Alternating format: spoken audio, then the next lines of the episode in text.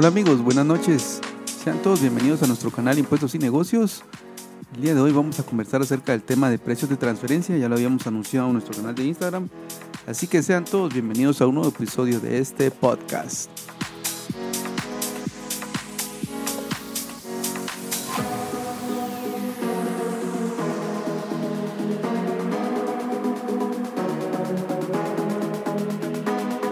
Bueno, y para arrancar de lleno ya con nuestro episodio del día de hoy, vamos a.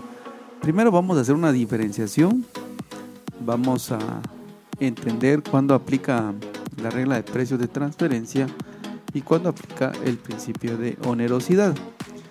Para esto tenemos que referirnos al artículo 5 del decreto 10-2012, donde ustedes van a encontrar que en ese artículo, pues básicamente lo que se incluye es que se consideran que todas las transacciones son onerosas, pero se hace la acotación de que existe pues eh, la posibilidad de presentar una prueba en contrario y también se hace mención de que las transacciones eh, entre partes relacionadas deben de medirse con lo que se establece específicamente en, en el título 2, capítulo 6, sección 1 y 2 del libro 1 del decreto 10-2012. ¿Qué quiere decir esto?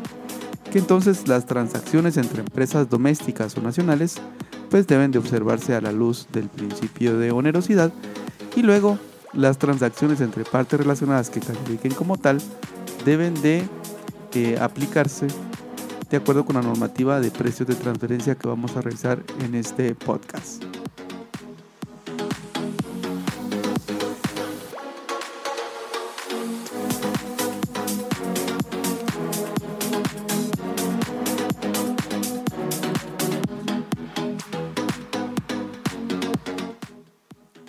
Bueno, y ya luego de haber hecho esta aclaración respecto a cuándo aplica el principio de onerosidad y el principio de precios de transferencia, que ustedes también lo pueden encontrar en nuestro canal de Spotify, vamos a, vamos a entrar de lleno entonces a este asunto del tema de precios de transferencia. Para eso nos tenemos que referir específicamente a lo que establece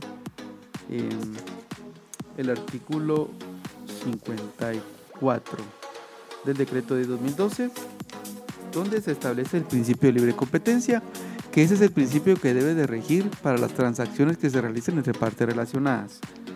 ¿Quiénes se consideran partes relacionadas? Para eso tenemos que referirnos al artículo 57. Las partes relacionadas no son más que aquellas transacciones que se, perdón, las partes relacionadas son aquellas empresas que califican de acuerdo con el artículo 56 de la ley. Recordemos que eh, las partes relacionadas pueden ser, eh, se pueden derivar de relaciones eh, de propiedad, de relaciones de control, de relaciones comerciales. así que tengamos mucho cuidado de cuándo entender cuándo se genera el tema de una parte relacionada. Otro tema importante que tenemos que tomar en consideración es el ámbito de aplicación de la norma que está en el artículo 57. Ahí lo que se establece es que eh, las transacciones que se realicen entre partes relacionadas van a ser, eh, tienen que observarse el principio de libre competencia siempre y cuando sea una parte relacionada guatemalteca y una parte relacionada no residente. ¿Esto qué quiere decir? Que el tema de precios de transferencia solo aplica entre una entidad guatemalteca y una relacionada no residente, pero si fueran eh, transacciones locales, que ya lo hemos aclarado de acuerdo con el principio de onerosidad, pues entonces debería de aplicarse ese principio, ¿verdad? Un tema también importante es el artículo 55, donde se establece que cualquier ajuste tributario, pues el fisco tiene la obligación de conferir audiencia y seguir todo el proceso que se establece en el código tributario. Así que también ese es un tema muy importante, ¿verdad? Respecto al tema del análisis de comparables, pues la ley en el artículo 58 pues establece que debe determinarse cuál debía, debía haber sido el monto o precio que debieron de acordarse entre las transacciones. ¿Qué transacciones cubre el tema de precios de transferencia? Cuando hablamos de transacciones son las operaciones en general, ¿verdad? Esto cubre grandes, tres grandes grupos. Primero, el tema de ventas y servicios. El segundo, el tema de uso de intangibles y el tercero el tema de financiamientos. Así que Cualquier transacción que encaje en esos tres grandes grupos, pues entonces será sujeto al tema de la regla de precios de transferencia.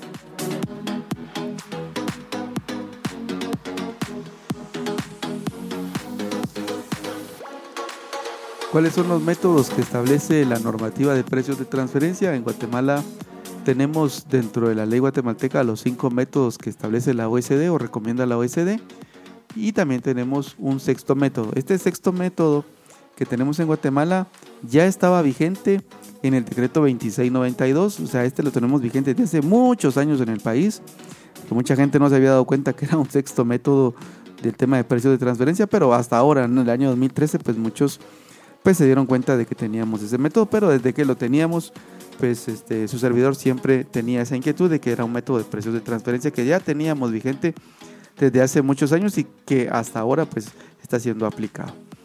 ¿Qué métodos son? Pues bueno, tenemos el, método número uno que es el precio, el método del precio comparable no controlado.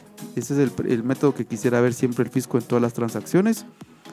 Eh, luego está el método del costo adicionado. Este es el método que normalmente eh, se utilizan en los centros de servicios eh, compartidos, por ejemplo, donde tenemos el costo y le agregamos un margen.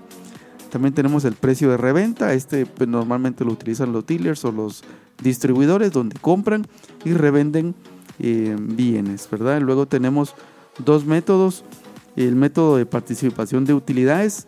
Este es un método que para mi gusto personal ya se utilizaba para el gremio de líneas aéreas. Hoy día queda clarísimo cómo utilizar ese método para registrar las utilidades que debían de quedar registradas en Guatemala. Eh, pero si lo queremos ver de alguna manera, ya lo teníamos vigente en el país. Así que también para las empresas o las aerolíneas que han utilizado ese método durante el año 2013 hasta el año 2020, pues este puede ser un método importantísimo que ellos ya utilizaban y que pueden tener un asidero legal aquí. Luego el método número 5 es el método del margen neto de la transacción. Ese es el método que cuando ninguno de los anteriores eh, corresponde utilizar, este es el que debería utilizarse para poder determinar cuál debería ser el método más apropiado para determinar el margen que se está obteniendo. Y el sexto método, que es el método de la valoración de importaciones y exportaciones, que teóricamente, de acuerdo con el reglamento, se utiliza para commodities. Ese es el método que debe utilizarse para, por ejemplo, todos aquellos eh, bienes que cotizan en la bolsa de valores o bien que están asegurados con algún contrato de futuro.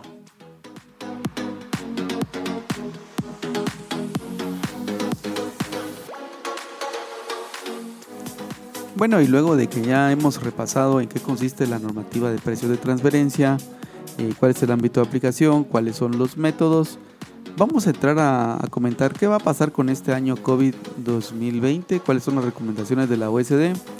En concreto y en resumen y en general podríamos eh, comentar de que la OSD lo que recomienda es que se utilicen comparables únicamente por el año 2020. Recordemos que cuando se hacen los estudios de precios de transferencia normalmente se tomaban pues eh, eh, los promedios de los últimos tres años de las operaciones que han tenido las operaciones comparables y también el, año corriente de la parte en prueba, o de la empresa que estábamos evaluando. La OECD ha recomendado ahora que únicamente utilicemos los, estados financieros de las comparables del año 2020, porque el año 2020 recoge todos los efectos negativos del COVID-19. Para, para Guatemala, ¿qué pasa? Tenemos un problema, yo diría, em, pues complicado, porque eh, ahora el 31 de marzo debe presentarse la declaración de renta y también debe llenarse el anexo de precios de transferencia. En otros países, el anexo de precios de transferencia o el estudio de precios de transferencia se presenta en los meses de julio y agosto, fecha en la cual ya están disponibles todos los estados financieros de las empresas públicas que em, reportan a las bolsas de valores en todos los países o a los entes reguladores y que eh, su información está recogida en las bases de datos que normalmente pues, están a disposición de las empresas que hacen este tipo de evaluaciones.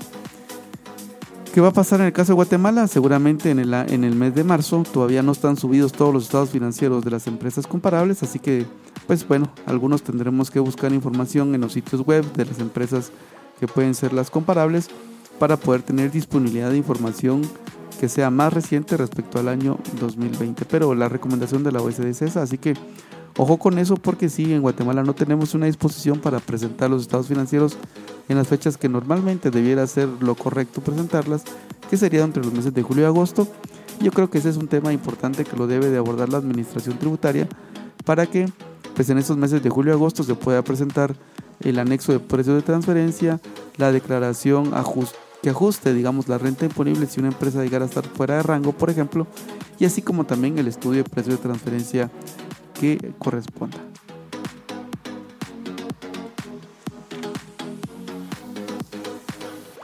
Muy bien amigos, y con esto estamos llegando ya al final de este episodio en nuestro canal Impuestos y Negocios. Como lo habíamos comentado en nuestro canal de Instagram, queremos agradecer toda la audiencia que tenemos, más de 10.200 reproducciones de nuestro canal. Eso para nosotros es eh, un motivo de mucha alegría eh, y también de un compromiso serio de seguir produciendo para ustedes contenido de valor.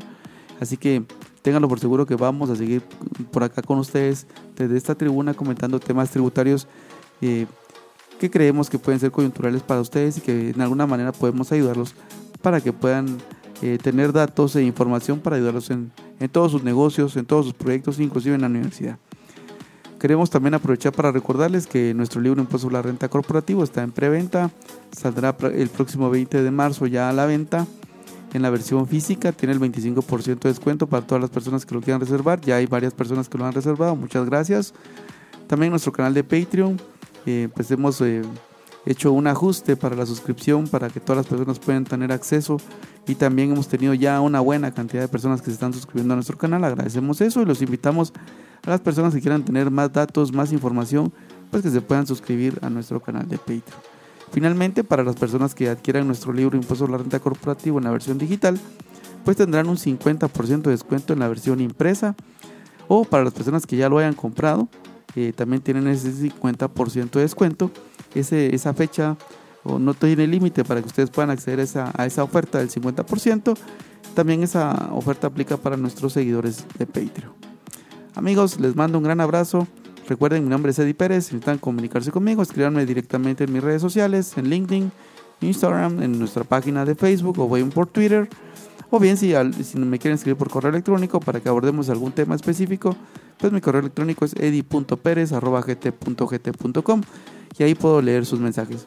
Que estén muy bien, cuídense por favor, todavía sigue el virus, ya viene la vacuna, tengamos paciencia les mando un gran abrazo como siempre. Chao.